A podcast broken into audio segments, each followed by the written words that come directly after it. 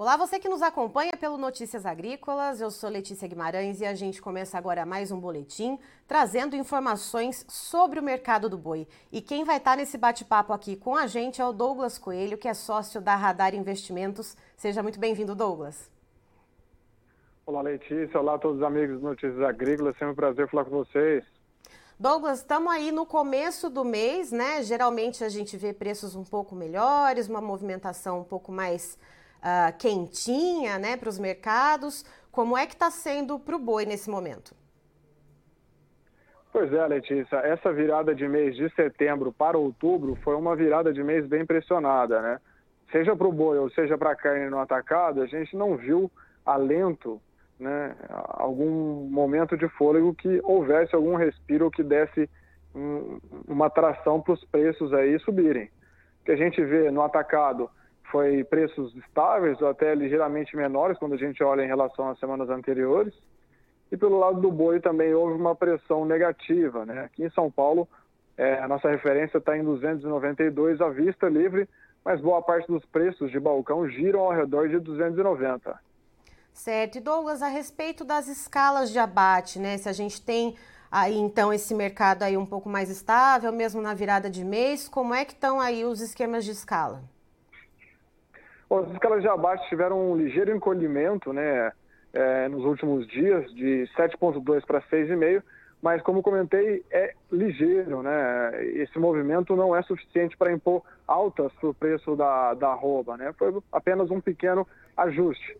Quando a gente olha, isso quando eu falo em São Paulo, né? e quando a gente olha para as demais praças pecuárias, principalmente para o norte, centro-oeste, né? Mato Grosso, Tocantins, Goiás, Pará, as escalas estão até mais confortáveis, possivelmente que são regiões mais fortes de cria e as fêmeas que estão saindo né, para essas ofertas acabam completando mais essas programações de abate e dão um maior conforto para a indústria local.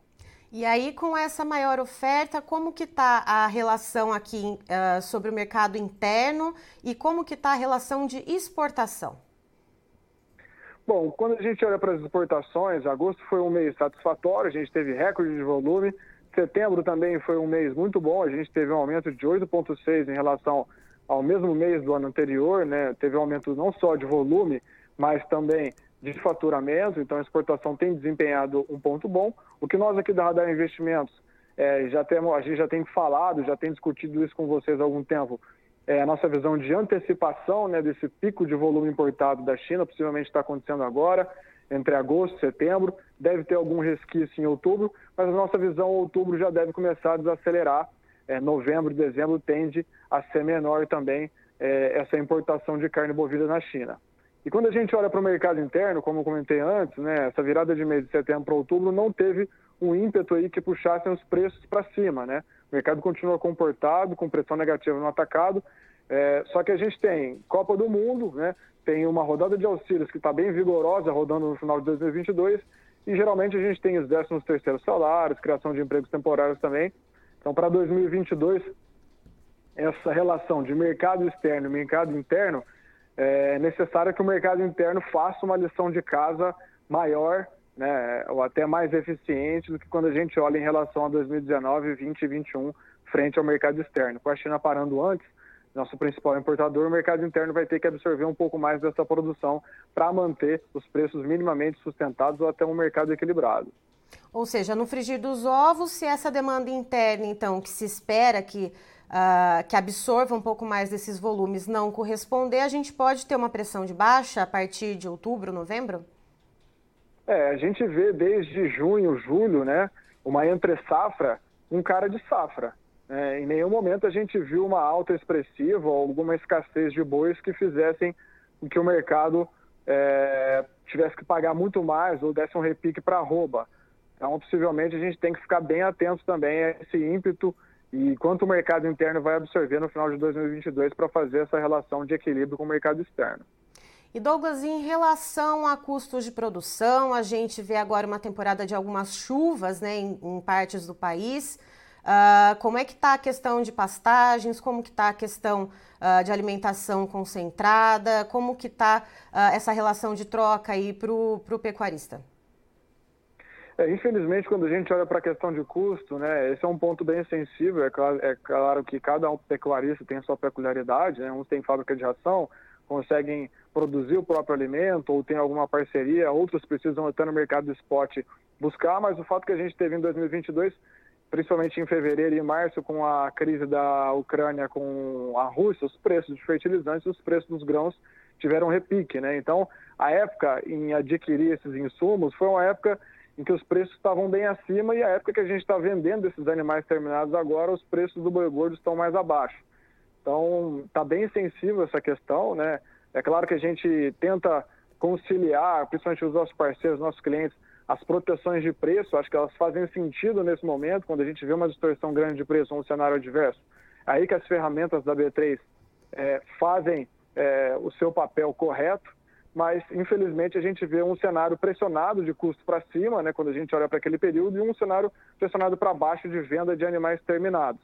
Quando a gente olha para as pastagens, a gente está é, em plena entre safra. Então, esse aumento de chuvas nesse momento, ele prejudica né, é, a engorda dos animais ou até reduz um pouco a engorda dos animais nesse momento. Então, as chuvas são prejudiciais para o confinamento, infelizmente.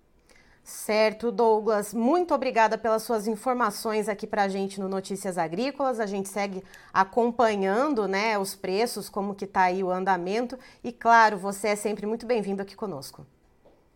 Eu que agradeço pela parceria, pela confiança, Letícia. Contem conosco aqui. Um forte abraço a todos. Até mais.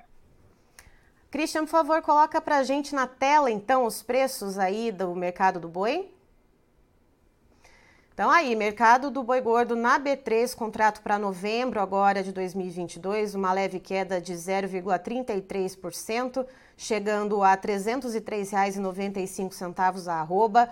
No caso, para dezembro, a gente tem uma queda um pouquinho maior, de 0,55%, com o preço da arroba bovina chegando a R$ 305,60. Para janeiro, essa queda ela diminui um pouquinho, ela chega então numa redução de 0,31%, com a arroba bovina cotada então a R$ 305,55. E a referência para o CPEA do boi gordo aqui para o mercado uh, paulista, né? Então a gente tem uma alta de 1,65%, cotação de R$ 294,90, um pouco aí em linha com o que o Douglas trouxe, com o valor aqui para o mercado paulista em torno de R$ 290, 292 reais arroba. Encerro por aqui, daqui a pouquinho tem mais informações para você. Notícias Agrícolas 25 anos ao lado do produtor rural. Participe das nossas mídias sociais no Facebook Notícias Agrícolas, no Instagram, arroba Notícias Agrícolas e em nosso Twitter, arroba Noteagri. E para assistir todos os vídeos, se inscreva no YouTube, na Twitch, no Notícias Agrícolas Oficial.